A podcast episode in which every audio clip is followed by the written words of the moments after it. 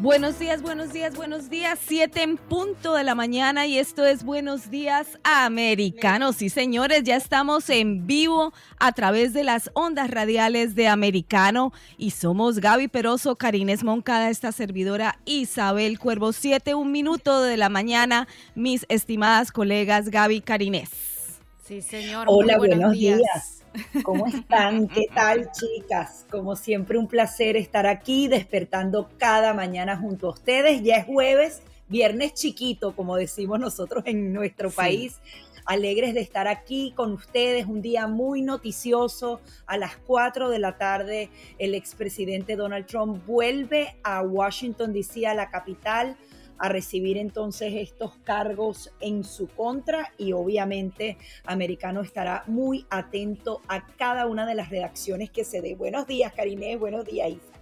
Buenos días, Gaby. Buenos días, Isa. Y sobre todo, buenos días a toda nuestra audiencia, toda nuestra audiencia que está siempre pendiente de Americano. Amigos oyentes, recuerden que estamos a través de las 790 AM Radio Libre. Allí nos puede escuchar en todo el sur de la Florida, desde Los Cayos hasta Palm Beach. También aquellos que despiertan mega temprano o que quizás no duermen en Bakersfield, California, pues allí estamos a través de la 1560 AM. Y recuerde que nos puede llevar a cualquier lugar, en cualquier momento, a cualquier hora, a través de nuestra aplicación de Americano Media. También en nuestras eh, plataformas de streaming Apple TV, Roku, Google TV, Rumble y Amazon Fire. Si nos quiere escuchar desde su televisor a través de estas plataformas, usted coloca Americano, la división de radio, y nos puede escuchar a esta hora aquí en Buenos Días Americano. Y efectivamente, como decía Gaby, pues sí, hoy es un día noticioso y me pregunto yo, chicas, ¿habían visto ustedes a una persona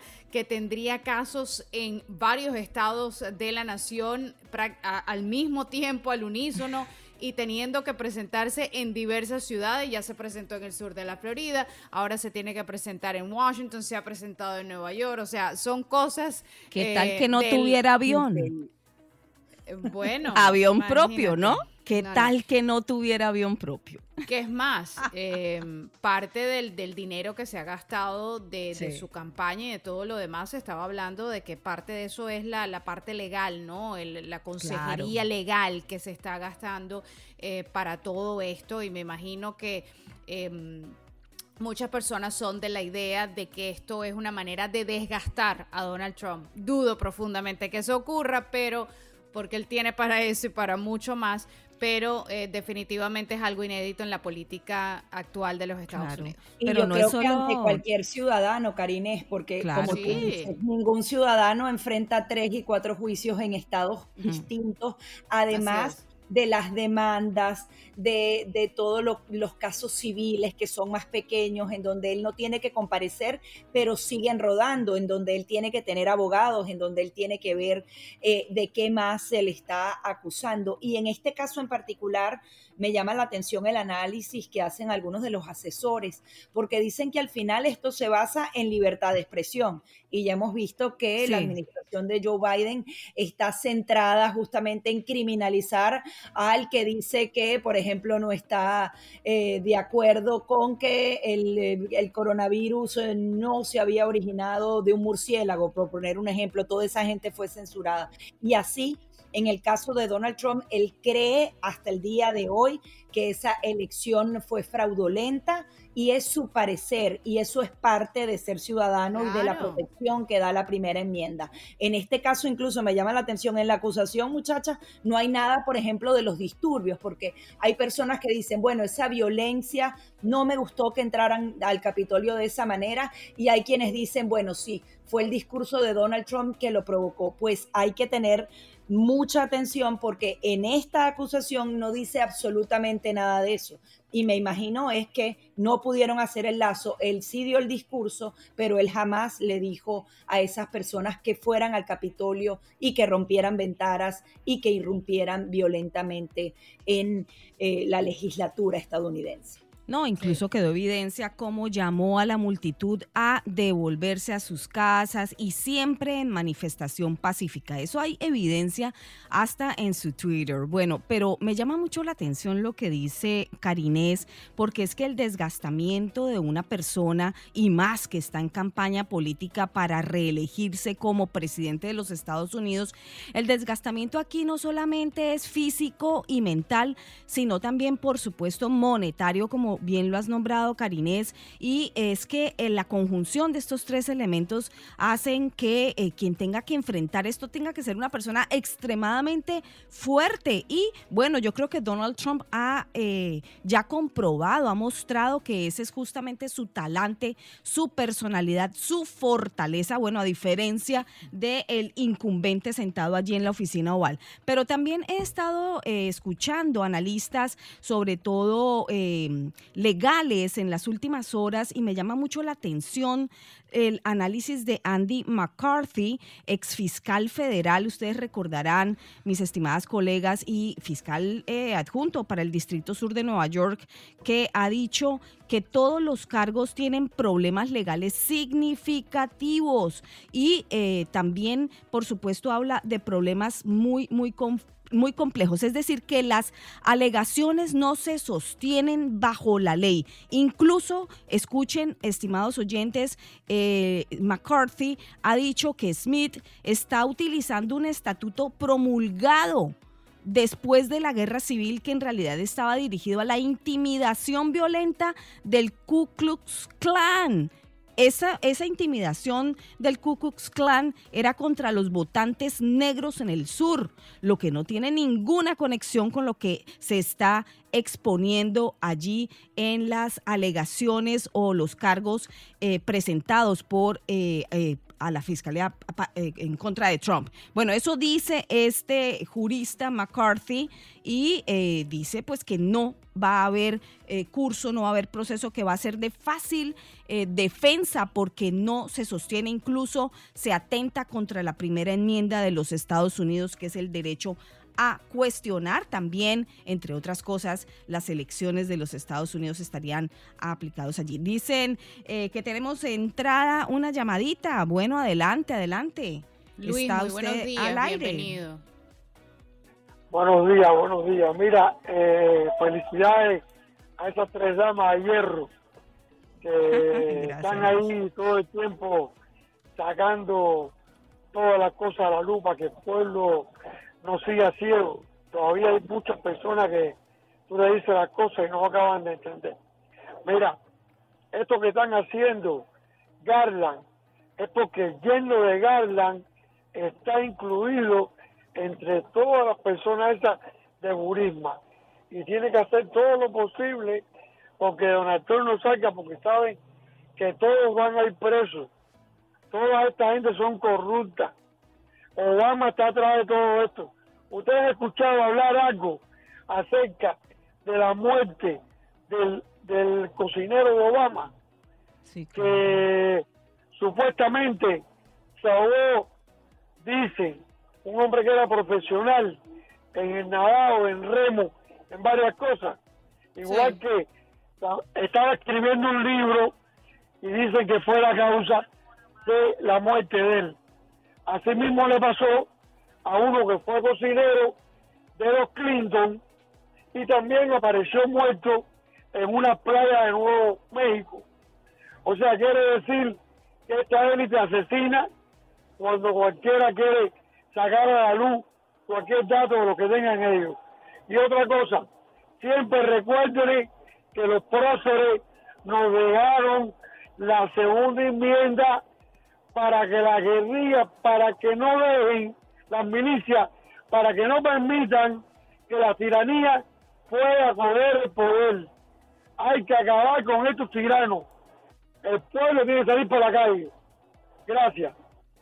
Muchísimas gracias a Luis eh, por su opinión y, ese es el termómetro, eh, chicas, eh, de, lo que es la calle. No todo el mundo piensa igual, pero definitivamente el, pueblo no está, no todo el mundo está dormido, no todo el mundo está eh, mucha gente pues está al tanto de muchas cosas que han pasado y efectivamente el tema del chef y, de los Obama es un tema eh, que bueno, eso da mucho para hablar. Esa investigación ha sido cerrada y por lo visto los medios de comunicación no están cuestionando absolutamente nada. Yo temo eh, o, me da... Mm, un poco de, no sé si la palabra es lástima, pero la verdad que me siento mal por la familia de ese muchacho, la esposa, que me imagino que se ve una situación comprometedora a no dar ningún tipo de declaración sobre lo que le pasó a su esposo.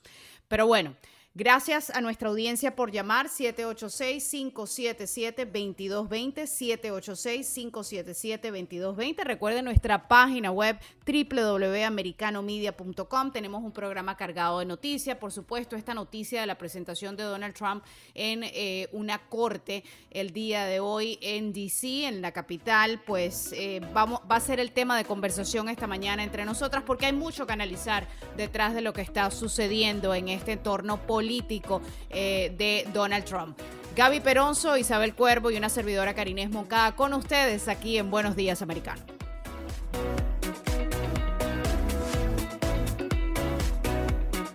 7 y 15 de la mañana continuamos aquí en Buenos Días Americano. Gaby Peroso, Isabel Cuervo, Carinés Moncada con ustedes y nuestras líneas están abiertas 786-577-2220. Tenemos una línea ah, en este momento. Muy buenos días, bienvenido. Hola. Adelante, buenos días. Sí, es usted. Sí, buenos días. Mire, en todo sistema democrático donde el pueblo vota, hay un porcentaje de error. Si es por debajo del 3% el porcentaje de error en cualquiera de los sistemas, en cualquier país del mundo, ha sido unas elecciones buenas, ¿no? en las últimas elecciones, el porcentaje de error en los Estados Unidos, inclusive contando los votos de las islas de Guam y, de los soldados que están volando arriba en el aire y de los correos, ha sido por debajo del 2%. Si mal no recuerdo, la diferencia entre Biden y Trump ha sido del 1.8. El 1.8 es un porcentaje que el tercer, de los terceros países eh, perdón, es un porcentaje, bueno, hay un río, no sé si usted me cortó. Está, está al aire, señor, nadie lo ha cortado, nadie lo corta, en americano nadie se le corta, adelante. El, ese 1.8% bien podía haber tenido participación los terceros países, pero como en Estados Unidos, en las elecciones presidenciales es un tipo de voto indirecto, cuando los electores iban a caballo a Washington, eh, no se puede corregir eso. Y eso es un defecto que tiene el sistema norteamericano.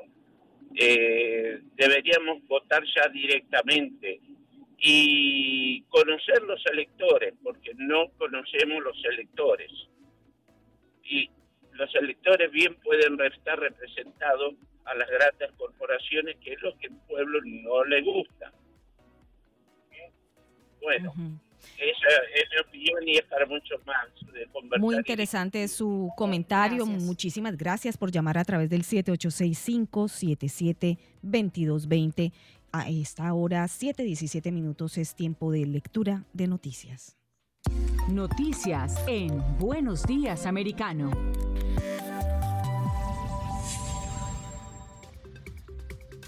El expresidente Donald Trump comparecerá hoy ante una juez en Washington eh, para enfrentar cargos relacionados con supuestos intentos de cambiar el resultado de las elecciones presidenciales eh, de 2020. La cita será a las 4 horas eh, de la tarde del este de Estados Unidos en el Tribunal Federal del Distrito de Columbia. Aunque enfrenta otras dos causas penales, no se espera su detención y es probable que se declare no culpable. La policía del Capitolio dijo estar preparada para su visita tras ser acusado por el Departamento de Justicia de cuatro cargos criminales. Las autoridades informaron que no se encontró ningún agresor y no hubo heridos después de que se reportara un posible tirador activo en el complejo del Capitolio el miércoles. Hugh Carey, portavoz del Departamento de Policía Metropolitana de Washington confirmó que la llamada sobre el tirador activo parece haber sido un error. Previamente, la policía del Capitolio había instado a personas dentro de los edificios de oficinas del Senado a refugiarse y aunque hubo una fuerte presencia policial en el lugar, todo volvió a la normalidad sin incidentes mayores. El candidato presidencial republicano Vivek Ramaswamy ha presentado una demanda contra el Departamento de Justicia por no responder adecuadamente a su solicitud bajo la ley de libertad de información. Ramaswamy acusa al Departamento de Justicia de no proporcionar una respuesta sustancial a su petición que busca revelar la comunicación entre los funcionarios de la Casa Blanca, incluido el presidente Joe Biden, y los fiscales generales Mary Garland y Jack Smith la imputación en el caso de los documentos clasificados del expresidente Donald Trump. La demanda fue presentada en la Corte del Distrito de Columbia el pasado primero de agosto y el candidato hizo el anuncio a través de su cuenta X, antiguamente Twitter. Steve Bannon reafirmó su preferencia por una boleta electoral Trump-Kennedy para la candidatura presidencial del año 2024, a pesar de que esta posibilidad sigue siendo muy remota. Durante un episodio del Copcast Bannon's War Room, el ex estratega en jefe de la Casa Blanca mencionó que se espera una tormenta de problemas legales para el expresidente en la próxima primavera. Bannon sugirió que si Trump puede superar estos desafíos legales, podría obtener un amplio apoyo del país, alcanzando el 55% o más, y que si fuese posible que Kennedy eh, fuera su compañero de fórmula, podrían obtener incluso el 60% o más del país y ganar con una victoria aplastante. El gobierno de Estados Unidos ha seleccionado a la doctora Jane Marrazo para reemplazar al doctor Anthony Fauci como directora del Instituto Nacional de Alergias y Enfermedades Infecciosas. Sin embargo, ha surgido preocupación ya que la doctora Marrazo ha ofrecido información errónea sobre el COVID-19 en el pasado. Actualmente es la directora de la División de Enfermedades Infecciosas de la Universidad de Alabama y se espera que asuma este nuevo cargo en otoño. Un jurado popular ha condenado a pena de muerte al responsable del devastador tiroteo en una sinagoga de Pittsburgh, en Pensilvania, en el 2018, donde perdieron la vida 11 personas, marcando así el peor atentado antisemita en la historia de los Estados Unidos. Tras más de 10 horas de deliberación, el jurado votó por unanimidad a favor de que Robert Bowers sea enviado al corredor de la muerte en una sentencia vinculante para el juez encargado del caso. Cabe destacar que el autor ya había sido declarado culpable el pasado mes de junio por los 63 cargos imputados, incluyendo el delito de odio, que en este estado puede llevar a la pena capital. Y ahora hacemos contacto con René Rosales para un repaso noticioso por Latinoamérica. Estas son las noticias más importantes de América Latina, hoy 3 de agosto.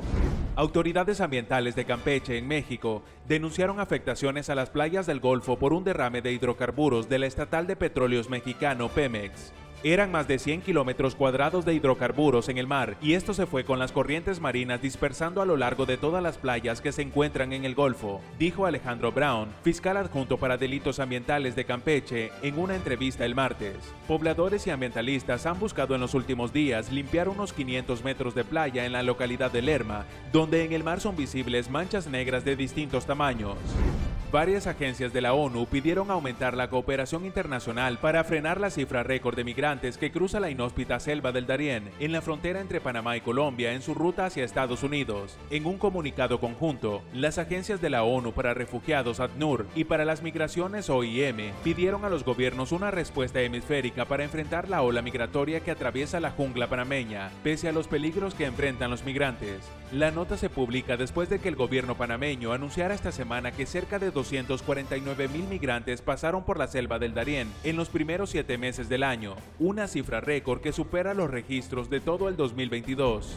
El Banco Central de Cuba anunció un paquete de medidas dirigidas a potenciar la bancarización y la utilización de canales electrónicos de pago, en medio de una espiral inflacionaria y una fuerte crisis de liquidez. La medida busca que la relación de cobros y pagos entre los actores de la economía, sean privados o no, no sea sobre la base del efectivo, sino del comercio electrónico dijo su vicepresidente Alberto Quiñones en declaraciones divulgadas por la televisión local. La nueva norma, que entrará en vigor a partir del jueves, establece un límite máximo de 5 mil pesos cubanos, casi 28 dólares al cambio actual por operación para los cobros y pagos en efectivo, y advierte que en caso de que el monto sea superior, deberán retirarlo directamente en el banco priorizando los canales electrónicos. René Rosales, americano.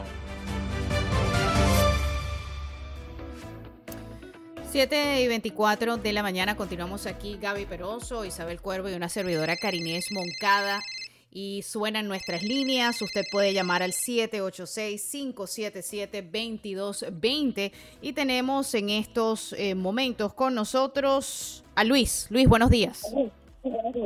Hola, buenos días. Eh, mujeres con poder, como dijo eh, la primera persona que participó. Sí, sí, verdaderamente lo tienen. Mira, nosotros en, el sur de los Estados Unidos, específicamente Miami y Orlando, tenemos una gran ventaja y Karinea a veces lo menciona, venimos del futuro. Nosotros podemos de alguna manera entender qué es lo que va a pasar. Y eso es una ventaja enorme en comparación con, con la percepción que puede tener una persona en Idaho, en Oklahoma, por allá en el centro de los Estados Unidos, entonces es sumamente, es sumamente extraño que una persona viniendo de países sometidos hoy día, por lo que hoy pretenden, yo no digo que pretenden, eso lo comenzó Obama y por eso es que nosotros tenemos que ser bien acuciosos desde ahora porque no necesitamos adivinar que la, futura candidata de los demócratas va a ser eh, la mujer de Obama y decir la mujer de Obama más o menos viene siendo como un cuarto periodo de Obama, que eso fue lo que él siempre soñó, porque quien está gobernando y está llevando la rienda de la destrucción, esto no se llama poder, esto es destrucción, es Obama. Entonces, eso es importante. cinco segunditos, Luis. Sí, sí, entonces quería era mencionar eso, que Obama para mí es una persona que nosotros tenemos que empezarla a mencionar porque siempre está en el círculo de la destrucción de los últimos ocho años de Estados Unidos. Muchísimas gracias Luis por tu opinión, muchísimas gracias por llamar 786-577-2220. Ya regresamos con más. 7.30 de la mañana en punto en la costa este de los Estados Unidos y estamos en vivo y en directo en Buenos Días Americanos. Somos Gaby Peroso Karines Moncada y quien les habla Isabel Cuervo a través de la 790M en el sur de la Florida y a través de la 1560 AM en Bakersfield, California. Por supuesto, también a través de la aplicación totalmente gratis de Americano que usted ya ha descargado y por la cual nos escucha, nos lee y nos ve. Gracias a Víctor Melo en la producción general, gracias a Julie Trevisanato, productora también de este espacio, Oscar López y Maybel García, ingenieros tras los controles. Gracias por este apoyo informativo para llegar hasta ustedes. Bueno, momento de presentar a nuestro primer invitado, Gaby.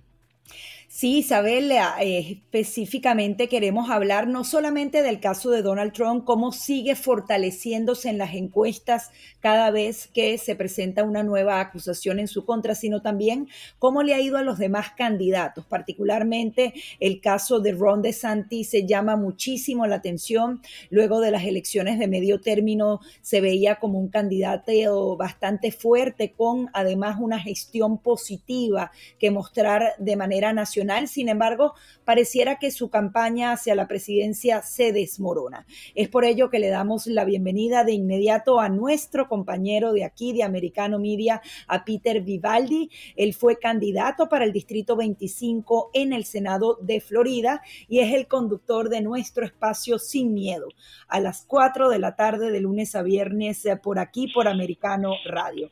Peter, buenos días, ¿cómo estás? Buenos días, Gaby, a todas las mujeres en acción. Estoy desde temprano escuchándola. Eh, un placer estar con ustedes. Qué bueno, Peter. Peter, coméntanos un poquito. ¿Es culpa de DeSantis o es que Trump es imbatible y nadie lo va a poder alcanzar? Sabes, yo no creo que es culpa de nadie. Yo creo que estamos al comienzo de lo que es realmente una contienda donde vamos a ver en estos días, específicamente ya en unos 20 días, ¿no? La, la primer primaria o el primer debate que vamos a ver eh, republicana, creo que también anunciaron el segundo. Eh, yo creo que la, la, fuerza que tiene tanto el exmandatario es porque, número uno, fue el exmandatario, número dos es todas estas, eh, como digamos, las la injusticias que le están haciendo. Y pues mucha de la gente están viendo esto en una forma tan eh, negativa hacia lo que la administración de Biden está haciendo, no tanto negativa a lo que es el gobernador de la Florida, sino que ven esto como algo que realmente está afectando a todo el país, no solamente a, a, Trump, sino a todo el país. Y es bien difícil cuando todos los días uno se levanta eh, y es literalmente 24 horas una batalla eh, de la administración de Biden y, y, el, el, ex mandatario Trump. es bien difícil eh, ver y por eso yo creo que lo, esto, eh, lo que viene ahora, estos debates que son sumamente importantes para la nación, ver exactamente quién es el mejor candidato o, o escuchar realmente lo, las ideas que cada uno trae eh, a la mesa. O quien puede ser el vicepresidente, porque Trump ya dijo que podría haber ese primer debate para escoger a su compañero de fórmula, ¿no? Bueno, eso es lo que dice él. Eh, yo eh, escuché esta mañana hasta, creo que en su reportaje aquí alguien dijo de que un Steve Bannon, que no creo que eso va a pasar, lo de Kennedy con Trump, si fuera así, no creo que sería una buena idea para nadie. Eh, pero de cualquier forma, yo creo que va a ser muy interesante ver exactamente cómo es que se mueve todo. Ahora mismo estamos en todo esto del de enjuiciamiento, eh, ir a Washington, todavía queda lo de Georgia también que está ahí. Eh, pero yo creo que en, total esto de la, campaña del, mandatario aquí de la Florida, el gobernador, es algo que yo creo que es muy prematuro y le explico el por qué. En sentido eh, prematuro es porque acaban de eh, sacar, creo que son unos 30 personas de su campaña. Y esto pasa en toda la campaña, pero obviamente si tú eres una persona que tiene posibilidades más que ningún otro, pues se le hace más eh, noticia acerca de lo que está pasando. Ahora mismo la gente está hablando de quién está recordando fondos eh, si estamos viendo, ayer salió la noticia de eh, lo que tienen, eh, como dice, cash on hand, ¿ah? lo que tienen en su, en su, en el banco de cash para poder usar. Y a esta altura todavía estamos hablando de que el ex, el, gobernador de la Florida tiene 97 millones de dólares um, en su banco, lo que es su super PAC, donde Trump tiene 31 millones. Y de ahí para abajo, pues siguen los números bajando. Eh, y yo creo que es importante porque a la misma vez, el, para mí, yo creo que el problema que hay, eh, si esto sigue como va, el exmandatario está usando mucho de ese dinero para su defensa y estos abogados no, no cobran 10 dólares. Eh, estoy mirando un reporte donde son 2 billones, un millón. Hmm. Y para mí, tristemente, ver que la gente que están donando también van a tener que dar todavía más. yo creo que, y mientras sigue creciendo, eh, el, grupo, porque yo creo que hay dos, dos personas más que quieren correr para, para presidente como republicano. No sé exactamente cómo eso va a ayudar a cualquier candidato, pero tenemos que ver, obviamente, este esta próxima movida que va a pasar. Sí, y sobre todo, perdón, es, adelante, Karines, adelante. Rápidamente, eh, Donald Trump tiene que mostrar, porque fue presidente y los resultados están allí, y mejor resultado en comparación con donde estamos hoy en día, pues yo creo que no hay un mejor resumen que el de Donald Trump en este momento. Pero Ron DeSantis también ha tenido una buena gobernación, o sea, ha dado buenos resultados en la Florida. ¿Por qué crees que hablar de estos temas no ha calado entre eh, el resto del país, porque debió haber calado. Si el país no está en un buen momento, eh, lo que se ha hecho en la Florida y el modelo en lo que se ha convertido eh, Florida debe ser un atractivo para los votantes. Sin embargo, los porcentajes de apoyo, los porcentajes desde que él se postuló no se han movido. O sea, la aguja está completamente estancada. ¿Qué crees que ha pasado ahí? ¿Es la personalidad de DeSantis? Quizás no es eh, tan eh, a people's person como lo es Donald Trump. ¿Qué, qué, qué, qué analizas tú ahí detrás de, estos números que no parecen favorecer eh, la labor que ha tenido Ron DeSantis aquí en la Florida?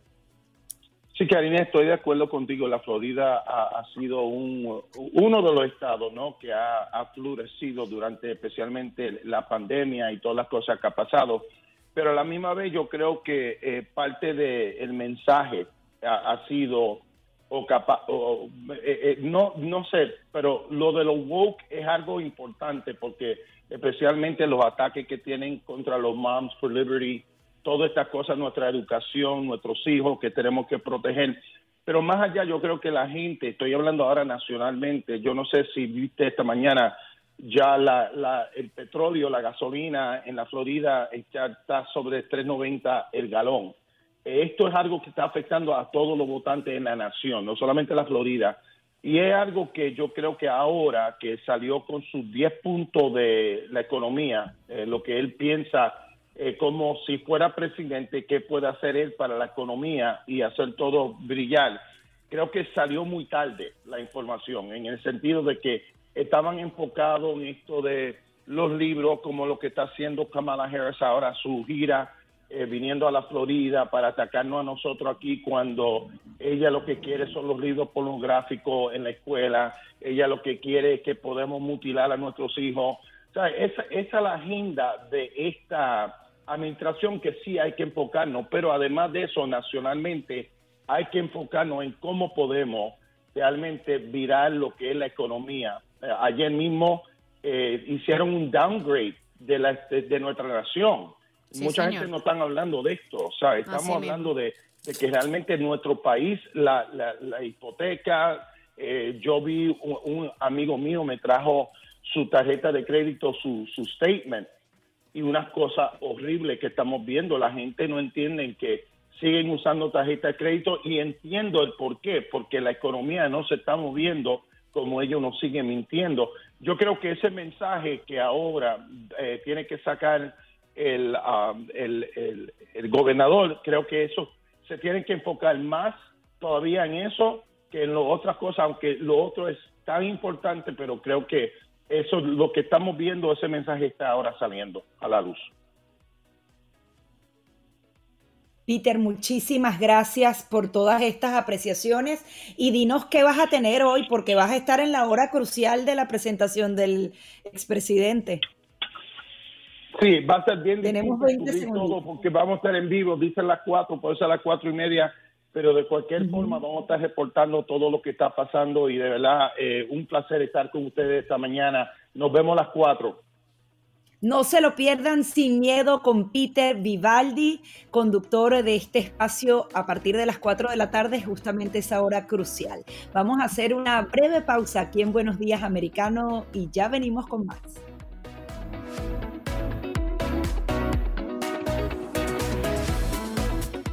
Bueno, 7 y 45 de la mañana y seguimos aquí en Buenos Días Americanos. Recuerden, amigos oyentes, estamos en Americano, sí señor, 790M en el sur de la Florida, Bakersfield, California, en la 1560 AM y por supuesto nuestra aplicación. Nos puede escuchar no solamente desde la aplicación en el teléfono, en el carro, en el trabajo, en cualquier lugar, pero también a través de las plataformas de streaming Apple TV, Roku, Google TV, Rumble y Amazon Fire. Coloca Americano, incluso desde su televisor puede escuchar la radio. Así que no hay excusa para que que usted escuche Buenos Días Americano todos los días a partir de las 7 de la mañana. Isabel Cuervo, Gaby Peroso y una servidora Karina Esmoncada. Y bien, como sabemos, eh, se va a presentar el expresidente a las 4 de la tarde. Ya hay un operativo de, de, seguridad increíble. En el día de ayer se hablaba de un tirador activo en algunos de los edificios relacionados al Senado. Al parecer era una falsa alarma. Va a haber muchísima seguridad y nos imaginamos se va a declarar no culpable y a partir de allí van a empezar entonces a indagar en puntos específicos, porque justamente han eh, dicho que eh, el expresidente divulgaba mentiras para mantenerse en el poder. Sin embargo, su defensa se va a centrar en mantener lo que él ha dicho siempre, que esa elección él la ganó y que por tanto era su derecho entonces defender esos votos. Sin embargo, declaraciones como la de Mike Pence o la de Bars, quien fue uno de sus fiscales y sus figuras clave, puede ser determinante a la hora de ahondar en esa acusación, porque ellos pareciera que van a mantener la línea de que Donald Trump sabía muy bien que había perdido esa elección y sin embargo se mantuvo en esa posición para tratar entonces de engañar y desafiar el sistema. Se trata de eso, sin embargo son simples apreciaciones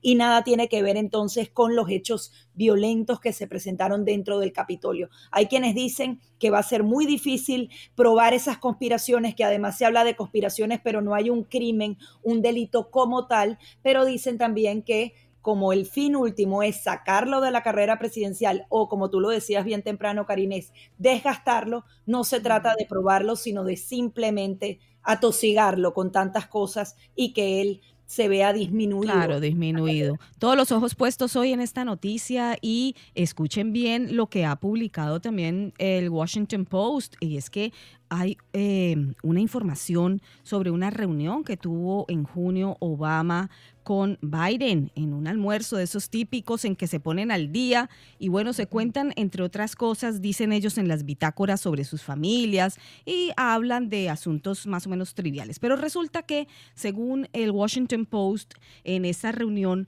lo que ocurrió de manera más sustancial es que Obama le advirtió a Biden de que Trump era un candidato formidable. Esas fueron las palabras eh, de Obama a Biden y le dijo que cuidado, que era un candidato con muchas fortalezas políticas y que no se lo podía subestimar. Así que en ese orden de cosas, lo que le preocupa a este Obama en torno a las próximas elecciones es eh, justamente la fortaleza de Donald Trump, que dice que eh, una de sus principales o, sus, o lo más fuerte que tiene justamente son sus seguidores. Y llama la atención también que eh, Obama le dice a Biden que tenga cuidado porque la, los medios de comunicación conservadores que están surgiendo, pues estarían siendo un apoyo sustancial, fundamental para Donald Trump. ¿Cómo les parece esta información lanzada por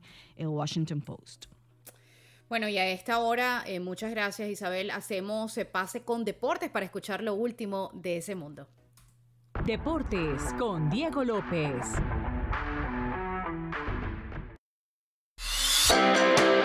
Feliz jueves para todos, el placer de saludarlos nuevamente para repasar lo más destacado en la actividad deportiva hasta esta hora. Y lo tenemos que iniciar como no puede ser de otra manera, que con un nuevo show de Leo Messi con el Inter Miami. El argentino marcó doblete y guió a su nuevo equipo a la victoria 3 por 1 ante el Orlando City por los 16 de final de la League's Cup, en un partido que tuvo absolutamente de todo, incluido el debut oficial de Jordi Alba y que volvió a ser presenciado por un lleno total en el DRB Pink El primer tanto de Leo llegó a los 7 minutos. 10 después igualó César Araujo para la visita, pero iniciando el complemento y desde la vía penal, el venezolano Joseph Martínez marcó el 2 por 1 para que a los 72 el genio del fútbol mundial volviera a frotar la lámpara y pusiera el 3 por 1 tras una gran jugada colectiva para sumar 5 tantos en 3 partidos. Sobre la tercera victoria consecutiva, en una notable mejoría de las Garzas, habló Gerardo el Tata Martino en conferencia de prensa.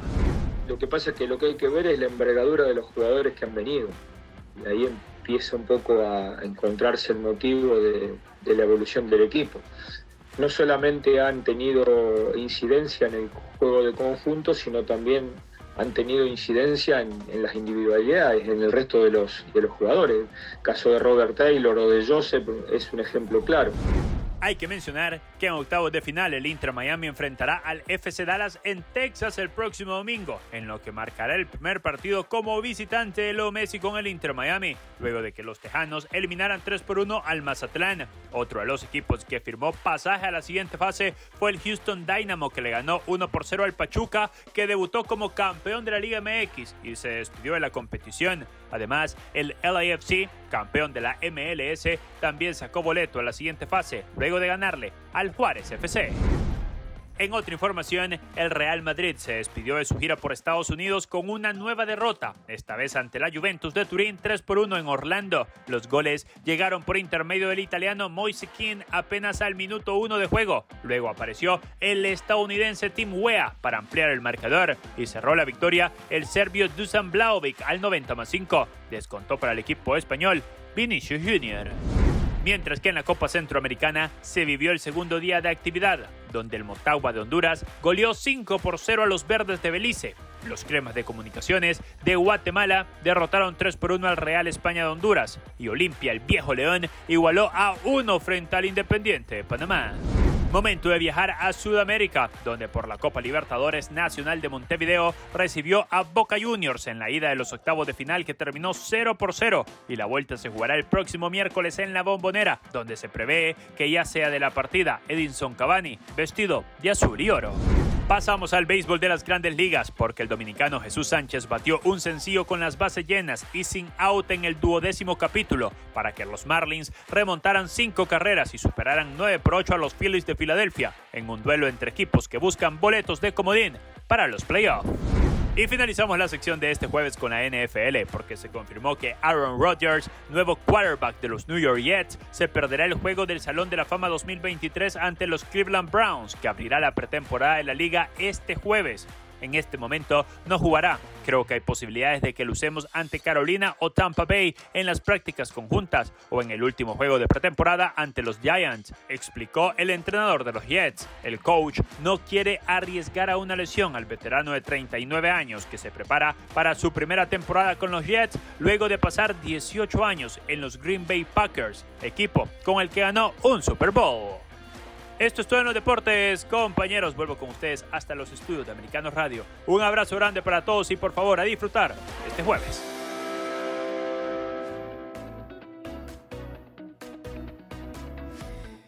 Bueno, y seguimos aquí en Buenos Días Americano, Isabel Cuervo, Gaby Peroso y una servidora Karinés Moncada, invitándolos a que participen a través de nuestras líneas 786-577-2220. Isabel estaba pensando en lo que estaban ustedes comentando sobre este proceso de Donald Trump. La última vez eh, que Jack Smith, amigos oyentes, acusó a un político, el caso fue tan débil que fue expulsado de la Corte Suprema por unanimidad. El Departamento de Justicia de Biden está utilizando estatutos federales para poner a un expresidente en prisión por el resto de su vida, porque ya con todos los cargos que se le han imputado al presidente prácticamente lo quieren mandar a la cárcel de por vida.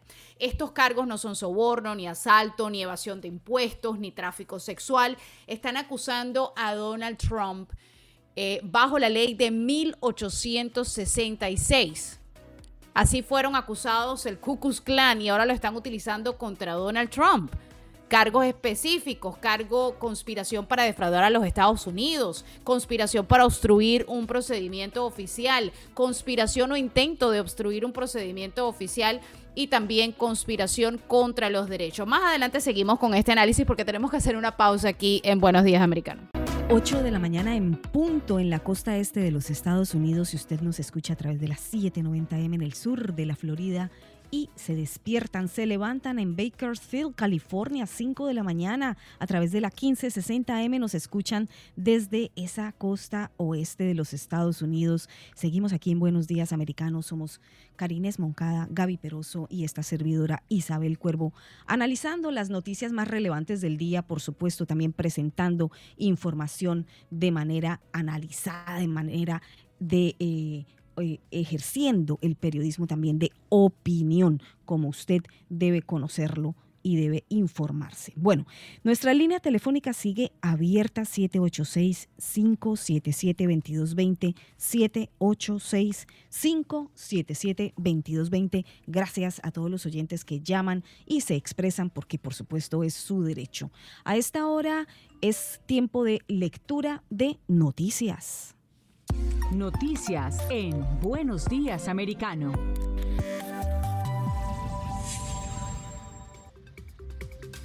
El alcalde de Nueva York, el demócrata Eric Adams, afirmó que no hay espacio y que la crisis migratoria no va a mejorar. Adams eh, se ha reunido con las autoridades federales en busca de soluciones y propone más controles fronterizos, la declaración de un estado de emergencia y la ayuda federal para hacer frente a esta ola migratoria.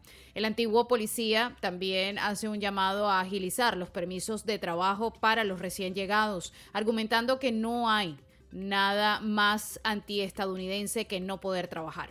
En el último año, más de 93 mil personas han llegado a la ciudad, la mayoría de ellas provenientes de América Latina, especialmente venezolanos y centroamericanos. El gobernador de Nebraska, Jim Pillen, anunció que más de 60 soldados de la Guardia Nacional del Ejército de Nebraska se desplegarán en la frontera entre Estados Unidos y México, en Texas, para apoyar la operación Lone Star. Durante unas cuatro semanas brindarán información y observación adicional cercana a la frontera, con el objetivo de asegurar el estado de Texas junto a México. Esta asistencia inmediata se sumará a los esfuerzos de seguridad y control de las agencias presentes en el área. Una ciudadana estadounidense ha sido detenida en el puente fronterizo Juárez Lincoln en Texas mientras intentaba ingresar a Estados Unidos con tres niños mexicanos de manera ilegal, pretendiendo hacerlos pasar por nacidos en territorio estadounidense.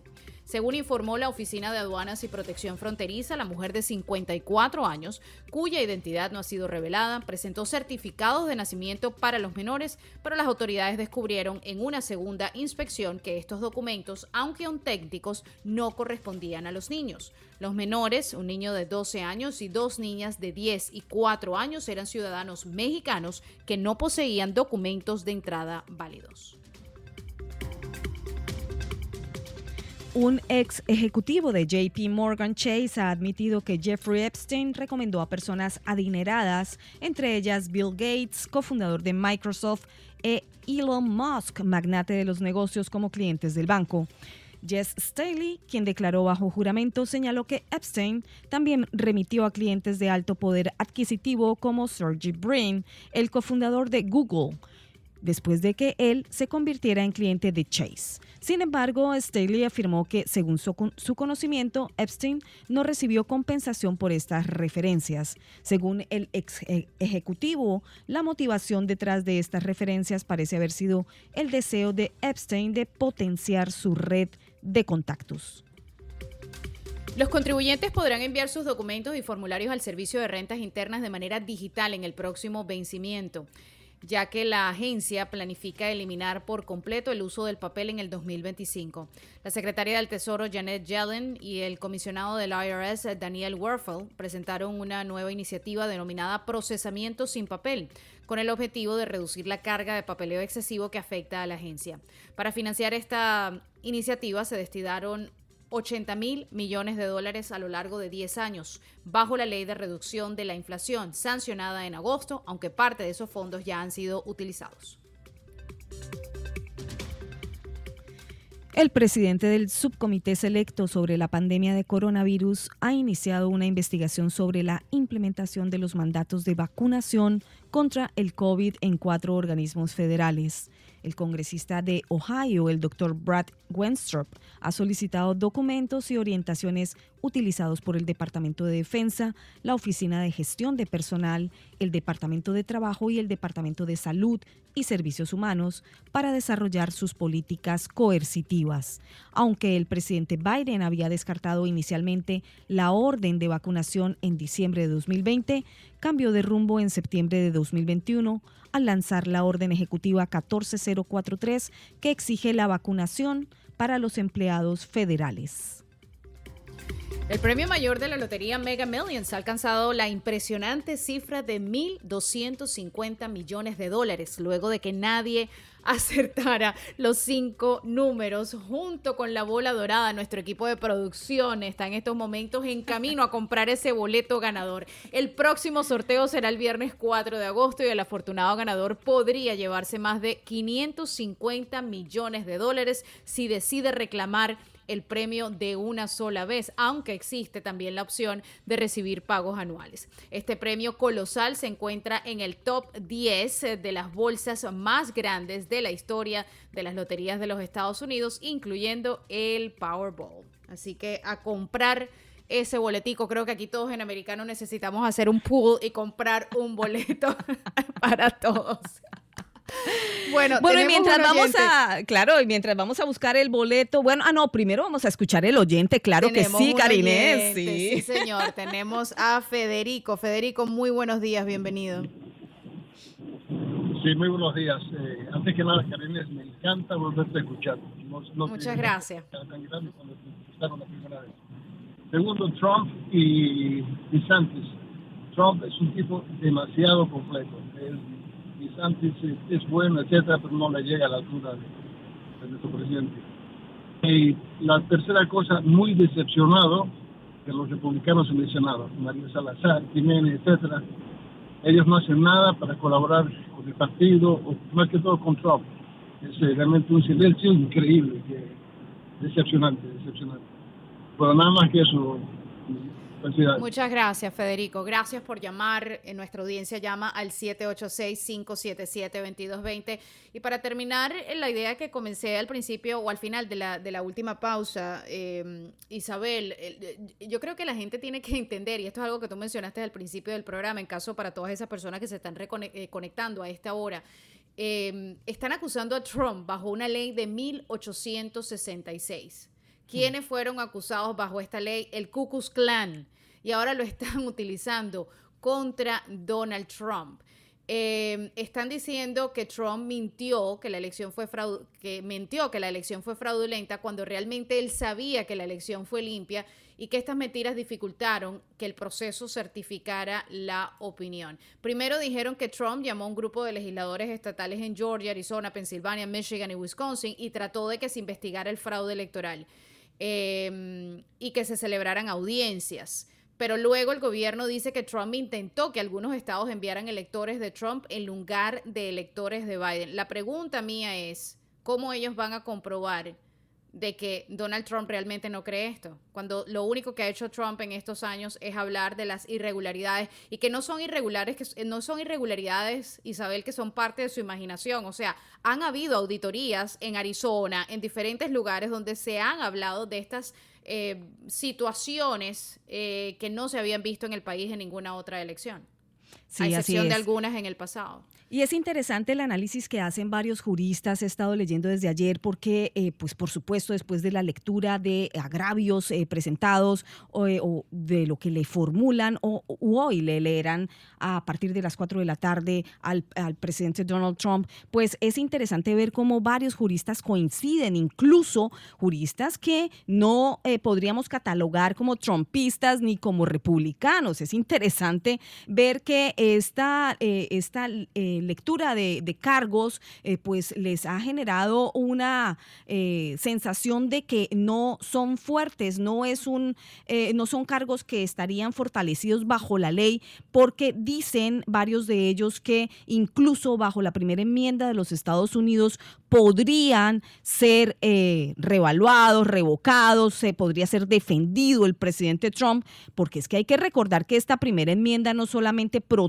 la libertad de expresión, sino que también incluye el derecho de solicitar al gobierno compensación por agravios. Y sobre esta figura legal es que estaría siendo factible que sea defendido el presidente Trump porque no se sostienen los cargos. Sí, no se sostienen, son débiles, no estarían siendo, eh, digamos, eh, posibilitados para eh, crearle una continuación en esta búsqueda de eh, pues de, disminuir a Donald Trump con esta demanda, con esta demanda que se lo eh, se le ha indicado que intentó incitar, incitar a la población en contra del gobierno. Así que bueno, hay que ver cómo se van desarrollando los hechos. Hoy americano, por supuesto, en vigilia informativa de qué va a ocurrir en esa lectura de cargos en Washington, D.C. Y estaremos informando a través de todos los programas de Americano. Momento de pausa en Buenos Días Americano. Volvemos enseguida. Las líneas siguen abiertas 786-577-2220. Bueno, y aquí seguimos en Buenos Días Americano. Isabel Cuervo, Gaby Peroso y una servidora, Karines Mocada. Y seguimos analizando, Isabel, lo que va a ocurrir el día de hoy a las 4 de la tarde. Ya esto se ha convertido como parte de una novela, tercer capítulo, ¿no? Tercera presentación de Donald Trump en una corte. Eh, y, Gaby analizaba hace un rato eh, que esto, a pesar de que le está sucediendo a un mandatario, realmente muchas personas lo están viendo como que le puede ocurrir a cualquier ciudadano, algo inédito que no había ocurrido. Y ahí es donde yo creo que la gente no entiende. Tú puedes... Eh, no tener a Donald Trump en la lista de tus mejores amigos o de personas favoritas. Pero el punto es que aquí muchos analistas están diciendo que si esto le va a pasar a una persona como Donald Trump, que tiene un tipo de reconocimiento, que fue un presidente, que a los presidentes se les tiene cierto tipo de, tienen un cierto tipo de... tienen un fuero, un fuero presidencial. Sí, exactamente.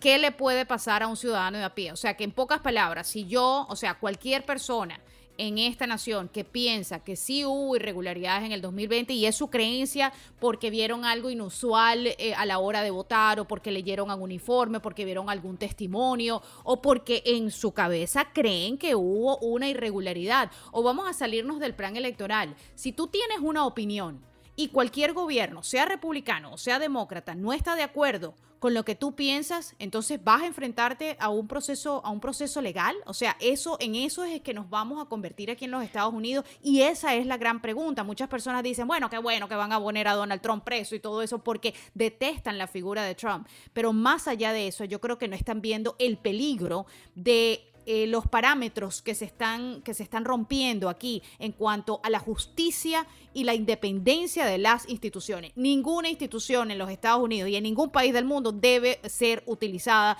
para acabar con un político, sea quien sea clara persecución política, sobre todo para una persona que va liderando, va eh, punteando la posibilidad de regresar a esa oficina oval. Pero si esto ocurre en Estados Unidos, en Latinoamérica, por supuesto que no escampa. en las últimas horas, y ya tenemos a nuestro director político para América Latina conectado con nosotras aquí, eh, eh, Fernando Londoño. Doctor Londoño, buenos días, buenos días, americano. Aquí le saludamos para que nos ayude a entender la realidad latinoamericana y estaba diciendo que en las últimas horas directamente de Cuba eh, desembarcaron estos... Eh, eh, ya bastante añejos del ELN que insisten, narcoterroristas, hay que decirlo por su nombre, que insisten en sentarse en una mesa, que insisten en llamar de paz, pero que es una mesa de diálogos para la impunidad, para el lavado de crímenes de lesa humanidad, aupados desde esa cúpula sangrienta de Cuba y que por supuesto van por debajo a hacer un lavado de activos importante de dineros del narcotráfico que se está viviendo en las últimas horas en Colombia, doctor Londoño, en torno a esto que es el encuentro de Petro con el ELN. Pues eh, es un encuentro eh, muy explicable porque la cercanía de Petro con el ELN es reconocida de mucho tiempo atrás y con los narcotraficantes. No se le olvide usted año de 1985. El grupo de Petro, el M-19, ataca el Palacio de Justicia y asesina a 12 magistrados de la Corte Suprema y del Consejo de Estado. ¿Saben con la plata de quién? ¿Quién financió el ataque de los amigos de Gustavo Petro al Palacio de Justicia? Claro, los mismos, ¿no? Claro, claro, Pablo Escobar, que son eh, narcos, eh, con eh, diferentes narcos, pero siempre con esa unión de esos que se hacen llamar guerrilla con narcotraficantes. Y hoy en día ya vemos cómo el negocio está supremamente bien consolidado, no solamente por parte de las FARC, que se han lavado la cara y han ahora logrado meterse dentro del Congreso con esos 10 curules o esas 10 sillas que les dejó Juan Manuel Santos, sino también ahora el ELN, que estuvo allá, al igual que las FARC, metido en Cuba, dialogando a puerta cerrada y yo le llamo el negociazo de la paz, pero de paz no tiene nada porque no es sino mirar la realidad en Colombia que desde la llegada de Petro al poder pues se ha incrementado incluso aún más la violencia y sobre todo relegando a la fuerza pública a eh, pues a atarlos de manos, no pueden ni siquiera defender territorio nacional ni a la población civil, están siendo masacrados en las, en las carreteras, en las poblaciones, ciudades eh, totalmente colapsadas en términos de violencia. Entonces, ¿para dónde va Colombia, doctor Londoño? Buena pregunta para hacer. Mire que aquí en Colombia ya se organizó lo que se llamó el Plan Pistola, que fue también plan de Pablo Escobar, a una patrullera de la policía, una mujer muy joven, con un hijito de cuatro años. Le pegaron un balazo a mansalva en el departamento de Huila. Plan pistola contra la policía. Eso es lo que está pasando. Y esos crímenes atroces como que pasan a un segundo plano y entonces siguen conversando de la paz con el ELN y con el grupo de disidencias del azar del criminal más atroz que hay en Colombia que se llama Iván Mordisco. Entonces, entonces uno, uno se pregunta esto para dónde va. Y mire usted, ¿por qué el prestigio enorme que tiene Bukele en, el, en, América Latina? Porque Bukele está peleando francamente con los eh, bandidos de las maras. Ya mandó ocho mil hombres a rodear el último reducto que tienen. Ocho mil hombres de Bukele, siete mil del ejército y mil de la policía están rodeando lo que queda de las maras en El Salvador. La gente admira eso porque eso es la paz, porque eso es la tranquilidad, porque eso es la seguridad de que no tienen que salir corriendo para la frontera sur de los Estados Unidos pasando por el tapón del Darién. Entre otros le cuento, se están batiendo todos los récords por el tapón del Darién. ¿Para dónde van? Para los Estados Unidos. Dicen que hayan mejorado las cosas, que ha disminuido el número de migrantes. Entonces dígame, ¿qué se hacen esos migrantes que pasan por el tapón del Darién? ¿Para dónde van? Van por Centroamérica y por México y llegan a los Estados Unidos.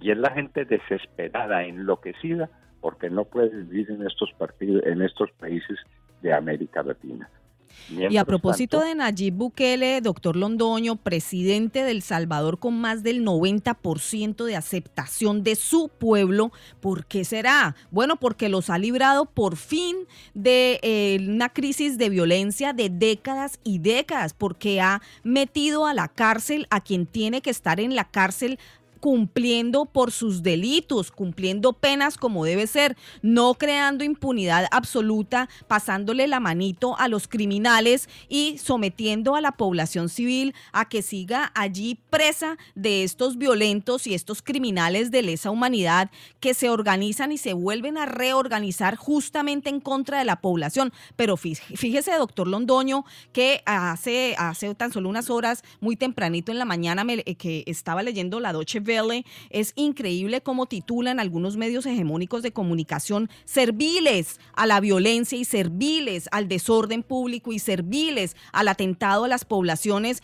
que dicen que eh, Nayib Bukele lo que es es una persona que está infringiendo los derechos humanos de esos criminales que cometen crímenes de lesa humanidad. Entonces, ¿cómo entendemos, doctor Londoño, por qué tanta anuencia de medios pagados por las corporaciones y pagados por dineros muy generosos, por ejemplo, de un George Soros que eh, le hacen el juego a estas, a estas, a estos exabruptos, ¿no? En contra de la gente. Pero pregúntele al pueblo del Salvador, ¿cuál es el nivel de favorabilidad que tienen allí Bukele en El Salvador? ¿Tiene usted el dato? Sí, más del 90%. Más del 90% de favorabilidad. De manera que la gente lo que quiere es eso. Y estamos, desgraciadamente, en, eh, en vísperas de irnos a un autoritarismo en toda la región porque la gente está desesperada con la violencia, con la inseguridad, con estos regímenes, con estos regímenes democráticos que, que son un verdadero desastre. Ahora tenemos la noticia de que en el Ecuador atacaron a una gobernadora Javala la gobernadora de los ríos. Eh, lo del Ecuador es pavoroso, la violencia, todo producto de la cocaína. ¿Cuánta cocaína es? Nadie sabe porque los Estados Unidos empezaron por no monitorear las siembras de coca que hay en Colombia. ¿Por qué? Explíquenme por qué bueno, porque ese es el favor que Joe Biden le está haciendo a Gustavo Petro porque son iguales en términos ideológicos. O sea, en línea ideológica hay protección desde la oficina oval actualmente ocupada por Joe Biden con un Gustavo Petro que lo que está haciendo, por supuesto, es justamente validar el narcotráfico. Para eso estamos viendo esa mesa de diálogo ahora que se llama de paz con el ELN, que son narcoterroristas. Nada más claro que eso, doctor Londoño, ¿verdad? Nada más claro. Y entonces esto pues es una, una ronda interminable de contrasentidos. Delcy Rodríguez, la vicepresidenta de Venezuela en la India. Dígame, que para fortalecer las relaciones económicas con la India. Claro, porque van por el BRIC. Y mañana hablemos de eso, doctor Londoño, se nos acabó el tiempo. Bueno, pero... Mañana vamos, hablaremos de los BRICS. de seguir hablando. Hasta mañana. Así es, doctor Londaño. Fernando Londoño desde Colombia, director político para América Latina de Americano. 8.26 minutos, momento de pausa. Quédese con nosotros porque esto es Buenos Días Americano.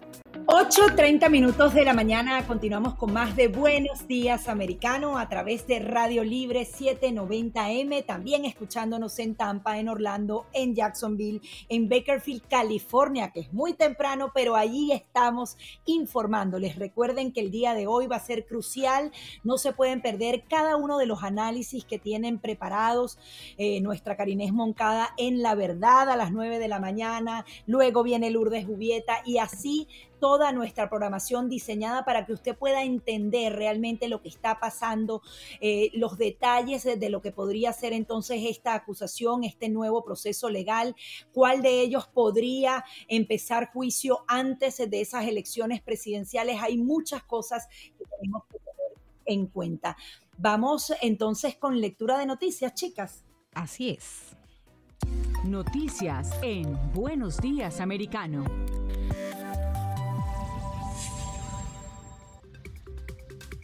Con motivo de la Jornada Mundial de la Juventud en Lisboa, Portugal, el Papa Francisco se reunió en un encuentro privado con 13 víctimas de abusos sexuales dentro de la iglesia. Además de las víctimas, estuvieron presentes representantes de instituciones eclesiásticas portuguesas encargadas de proteger a estos menores.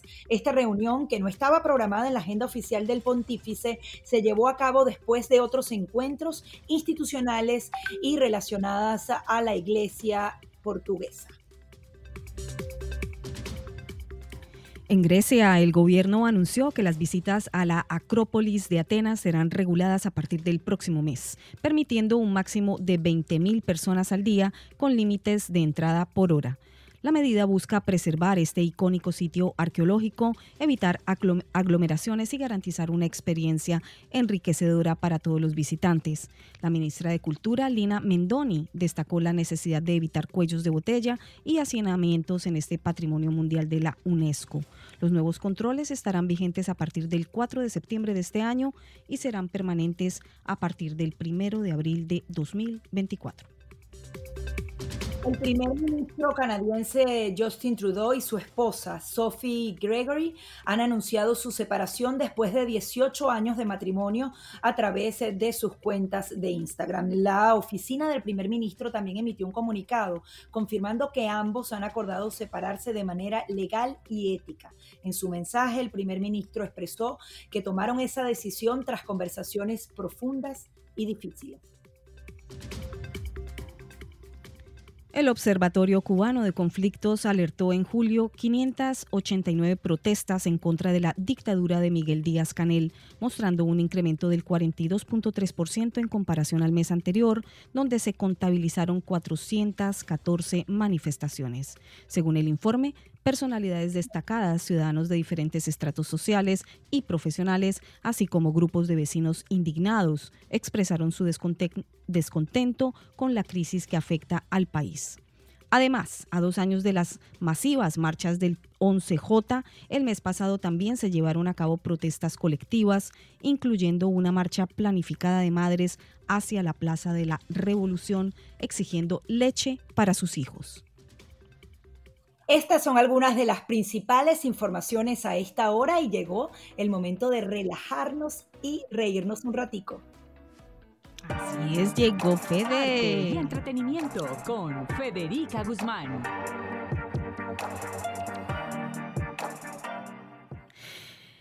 Y llegó Federica Guzmán. Hola Federica, ¿cómo estás? Cuéntanos qué tienes por allí en términos informativos de entretenimiento días a mis chicas queridas y buenos días a todos los que nos escuchan. Ya hoy es jueves, niñitas, mañana es viernes. Es viernes chiquitico, pero por supuesto nosotros estamos aquí en Americano desde bien tempranito y listas para llevarles la mejor información. Ustedes recuerdan que hemos estado con todo este cuento del video que se viralizó en las redes sociales de la cantante Cardi B, que reaccionó a una fanática que le lanzó un líquido en su rostro y ella reaccionó lanzando el micrófono. Luego se empezaron a especular que había una demanda, no se sabía si era de la agredida, finalmente sí es la agredida quien está demandando. Pero ¿qué les parece a ustedes que esta novela no para? El micrófono que la cantante Cardi B lanzó con el que supuestamente agredió a esta chica en el momento en el que la gente puede buscar este video y verlo en las redes sociales. En ese momento hay un bululú, hay un, hay un poquito de desesperación. Un bululú es como que la gente se acumuló alrededor, llegó la seguridad para sacar a la persona del público. Pues resulta que ese micrófono quedó ahí. Alguien del público tomó el micrófono y se lo llevó porque me imagino que ella no continuó el show. Entonces, bueno, se llevaron el micrófono entre una cosa y la otra. ¿Qué les parece a ustedes que el micrófono desde el día de ayer, 2 de agosto, la persona que se lo llevó lo ha empezado a subastar? Es un micrófono normal y corriente, es un micrófono que no tiene, porque saben que a veces los artistas tienen sus micrófonos personalizados, con brillante, este, con el color de su tour. Pues no, esto es un micrófono normal y corriente, color negro, una marca específica que está valorado en el mercado en 1.500 dólares. Pero la subasta ha sorprendido. El día de ayer lleva ya 90 mil dólares y se espera que se subaste en 250 mil y hasta 500 mil dólares. Karinés, Gaby Isabelita, ¿qué le parece a ustedes esta novela? Esa sí va a sacar el dinero más allá de la demanda. Los tiempos que estamos viviendo que estamos viviendo. Pero te digo una cosa, Gaby, la que está subastando no es la persona que está demandando, es alguien que estaba en el público que simplemente se llevó el micrófono, lo colocó una, en una casa de subasta y bueno, la gente dice, mira, lo quiero y empezaron las apuestas y las apuestas están abiertas y se espera, imagínense ustedes, que el micrófono llegue a costar casi medio millón de dólares, un micrófono negro, simple y sencillo. Simplemente es el micrófono que vivió todo este acontecimiento. O sea, el gran protagonista no es ni los valores ni los principios, sino el micrófono. Karinés, ¿qué te parece? Bueno, esto me recuerda eh, esta historia desde hace muchísimos años, eh, pero hace muchos años compraron un, un sándwich de queso en una subasta. Oh de queso, que supuestamente tenía una imagen de Jesús o algo así, que se le había parecido una imagen al sándwich. Esto fue hace muchísimos años, pero desde esos tiempos ya veíamos cómo venían es a sign of the times, eso se le dice en inglés, la, la señal de los tiempos que estamos viviendo. Eh, igual como aquella obra de arte que se comieron una banana y costaba no sé cuántos miles y miles y miles de dólares eh, y vino alguien y se la comió el pedazo de la banana. O sea, son cosas de, no sé, con tantos problemas que hay en el mundo y con tantas situaciones en el mundo, eh, ese tipo de historia te, te pone a pensar en dónde se encuentra el ser humano actualmente. Ponen a pensar qué poderosas son las redes sociales, porque la gente está ahí, la gente está ingresando, la gente está subastando, está formando parte de esta subasta. Y recuerdo lo del cambur que tenía un pedazo de tape plomo que fue supuestamente una gran obra de arte, fue expuesto aquí en Miami, pero lo peligroso es que un año más tarde la persona se comió el cambur. Qué angustia el que se comió el cambur un año después. Entonces, yo creo que el entretenimiento siempre es noticia y nos divierte. Pero así como suceden estas cosas, también suceden otras cosas positivas. Ustedes recuerdan también que Hollywood está inmerso en una huelga, una huelga por parte de actores y de guionistas, una huelga que no ha llegado a ningún acuerdo. Yo siempre le digo a Gaby que le gustan mucho las series que va a tener que esperar un poquito porque se está retrasando mucho todo el contenido que va a salir para el season del otoño. Entonces, debido a que no se llega a un acuerdo, grandes actores de Hollywood decidieron ponerse de acuerdo con el con toda la funda, o sea, con toda la, con toda esta fundación o con toda esta asociación que es la que está eh, liderada por Denani. ¿Recuerdan esta famosa serie de Nani donde ella era el personaje que cuidaba a unos niños y tenía una voz muy particular? Ella es la presidenta de esta organización. Entonces, muchos actores como Leonardo DiCaprio, Meryl Streep, George Clooney están aportando dinero para que se solvente la huelga. ¿Qué les parece? Están haciendo fuertes donativos para que esta huelga llegue a un acuerdo. Lo que pasa es que la huelga sigue sin llegar a un acuerdo, no solamente porque estos grandes actores tengan este, este gesto con su personal. Leonardo DiCaprio y sobre todo Meryl Streep lo que han dicho es que ellos son su equipo, su equipo técnico, su equipo humano, la gente que trabaja con ellos. Y por supuesto, al pararse Hollywood, al pararse los escritores, se están parando las películas. Y al pararse las películas, chicas, ustedes saben todo lo que hay detrás. Camarógrafos, equipo de iluminación, equipo de fotografía, equipo de maquillaje, vestuario. Entonces, es una cantidad de gente que se queda sin empleo y estos actores hay que realmente aplaudirlos de pie. Meryl Streep dijo el día de ayer en unas declaraciones que contaban con ella y por supuesto ahí mismo yo me imagino que tienen su grupito de WhatsApp y ella le dijo DiCaprio, George Clooney, vamos, aparezcan que hay que dar dinero y lo están haciendo. Están siendo muy solidarios con todo este tema que está sucediendo en Hollywood. Así que punto positivo para ellos y punto positivo para Hollywood y me parece que esto es un gran ejemplo para la sociedad. Si yo tengo y ellos trabajan conmigo y somos un engranaje, yo los quiero ayudar. Así que me parece maravilloso. También hay una noticia que viene ligada a la huelga y es que los premios Emmy, que ya habían lanzado sus nominaciones y se habían dado a conocer los nuevos nominados, no van a realizarse hasta que la huelga no pare. El canal de noticias Fox y la academia que dirige los Emmy decidieron poner en pausa esta premiación hasta que no se solventen estos problemas que realmente están dejando sin trabajo a muchas personas. Vamos a hacer una pausa, pero nosotros vamos a venir con más entretenimiento porque tengo más información y porque Luis Miguel anda por ahí, ya vi, No, Dios mío, ¿hasta cuándo? Todos los días. ¡Tortura! Ya venimos con muchísimo más, chicas, aquí en Buenos Días Americanos, donde el entretenimiento también es noticia. 8.44 minutos de la mañana en Buenos Días Americano y seguimos con Federica Guzmán con la noticia del entretenimiento. Cuéntanos, Fede, ¿qué más tienes por ahí?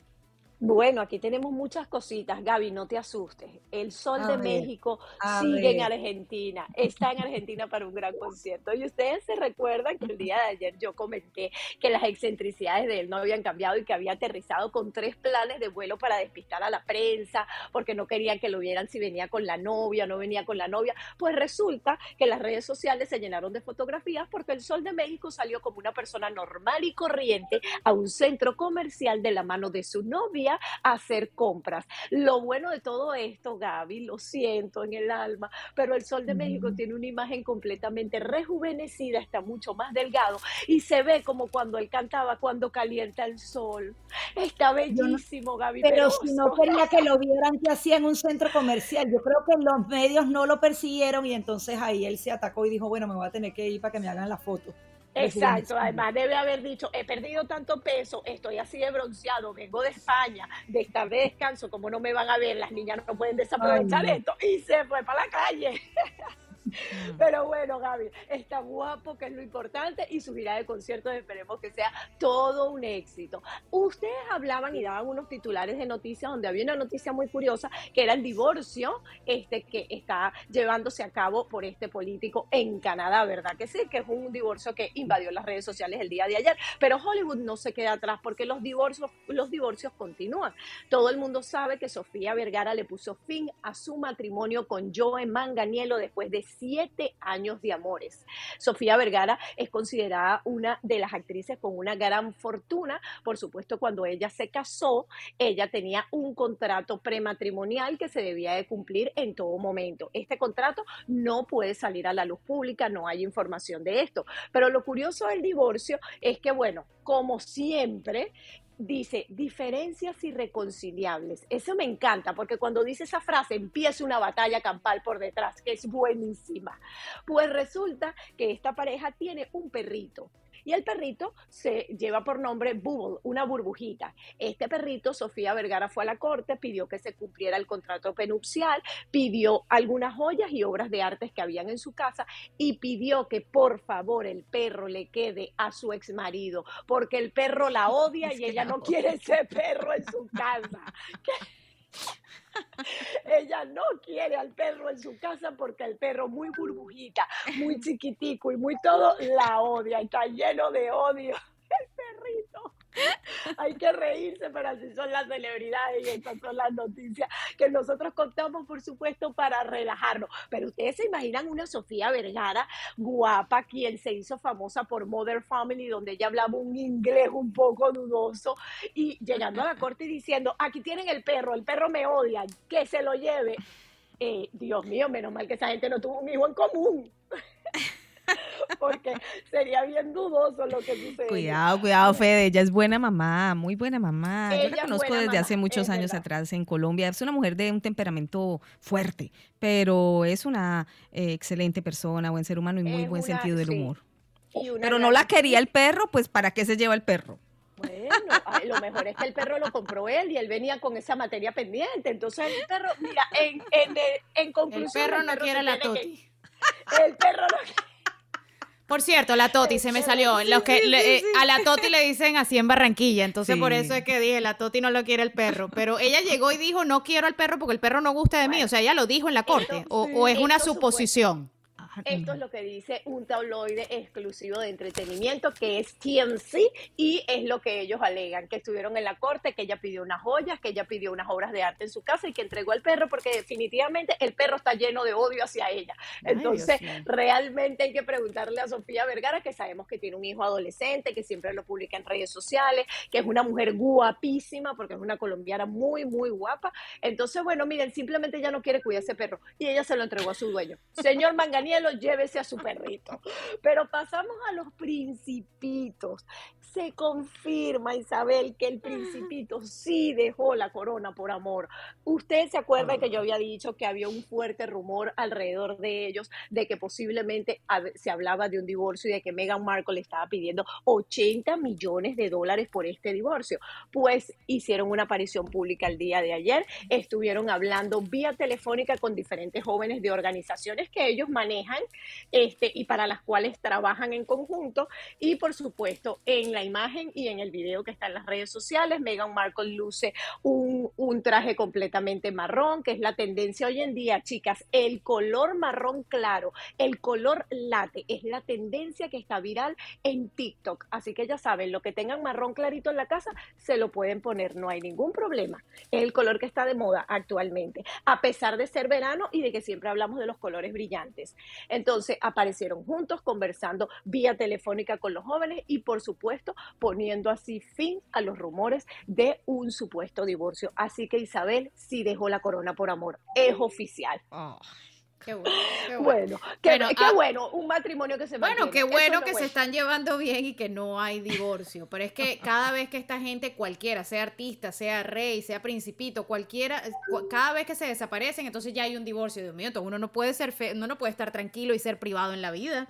Eso es como, eso es como Shakira. Cada vez que habla con cualquiera, Shakira tiene un nuevo novio. Pobrecita Shakira. Sí, ya yo le dije que no me meta en su grupito de WhatsApp porque eso, eso va a estar muy complicado. Todos los días ella mete una gente nueva en ese grupito y un amiguito nuevo. Entonces no puede ser esta información. Por eso yo siempre digo, los artistas tienen que tener mucha fuerza para poder llevar todo lo que se especula por detrás. Pero bueno, nosotros vamos a continuar con los divorcios. Karinés, el señor Ricky Martin se divorció y está viviendo, living la vida loca como lo habíamos dicho ya.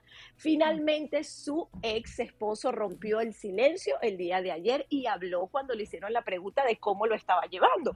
Porque podemos ver a un Ricky Martin sumergido en giras, sumergido en conciertos que ha dado por Europa y ahora va a dar un gran concierto sinfónico en Puerto Rico dedicado a su pueblo natal. Entonces, todo el mundo decía, Ricky Martin está eh, realmente sumergido y muy activo en las redes sociales y, por supuesto, poniéndole todo el corazón a su música. Pero nadie sabía qué pasaba con su ex esposo. Existió una publicación donde él inclusive le colocó eh, palabras muy bonitas. Entonces, se llegó a hablar de una supuesta reconciliación. Pues no hay reconciliación. El ex esposo rompió el silencio el día de ayer y dijo que la familia estaba muy bien y que ellos separados son felices. Así que bueno, mira, que viva la distancia cada quien de su lado y este matrimonio no tiene retorno. Así que este par de guapos están a la orden del día para quienes quieran. ¿Qué les parece? solteritos, solteritos, Por cierto, la, la, historia, eh, para, para no dejarles la historia por la mitad, porque muchas personas no estaban aquí en aquel entonces, la noticia del sándwich. Y eso sería bueno quizás un día hacer la historia de las cosas más raras que se han vendido. Este grilled sandwich fue vendido en el 2004 por 28 mil dólares. El sándwich de queso tenía supuestamente una imagen de la Virgen María, pero lo peor del cuento es que la mujer de la Florida lo vendió 10 años después de que el sándwich había sido hecho y según ella no tenía ningún tipo de money y, que estaba en perfectas condiciones. O sea, imagínense si en el 2004 ya estaban vendiendo un sándwich de queso por 28 mil dólares, imagínate por cuánto se va a vender el micrófono de, de, esta chica Cardi B. de Cardi B.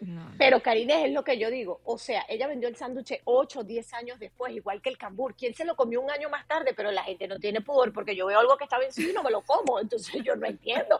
Hay que cuidarse el estómago señores, eso también es bien importante. Después empiezan a salir todos los virus raros. Claro, si te quieres comer un sándwich de ocho años atrás, entonces yo creo que podemos hacer ese segmento, Karine, me encanta. ¿Viste? Ahí está Karine con la verdad. A ver, y antes de llegar al final del programa, hay que hablar de un artista que hizo algo maravilloso. Ustedes saben que Taylor Swift, la cantante, tiene una gira multimillonaria que está girando por todos los Estados Unidos, inclusive por Latinoamérica. Esta es una gira que le está generando a ella más de mil millones de dólares. Pues ella decidió darle un bono de 100 mil dólares, no a sus trabajadores, a todos los transportistas que han transportado de ciudad en ciudad todo su equipo técnico, lo que son pantallas, lo que es sonido. Les entregó de parte de ella, de su cuenta personal, 100 mil dólares a todos sus transportistas. ¿Qué les parece este gesto que tuvo el artista? Me parece maravilloso. Eso es incentivar a Se nos acabó el tiempo, mi Fede. Será hasta mañana. nos retiramos. Mañana viernes nos vamos. fuimos Federica, Gaby y esta servidora Isabel. Quédense con Carines y la verdad. Hasta mañana.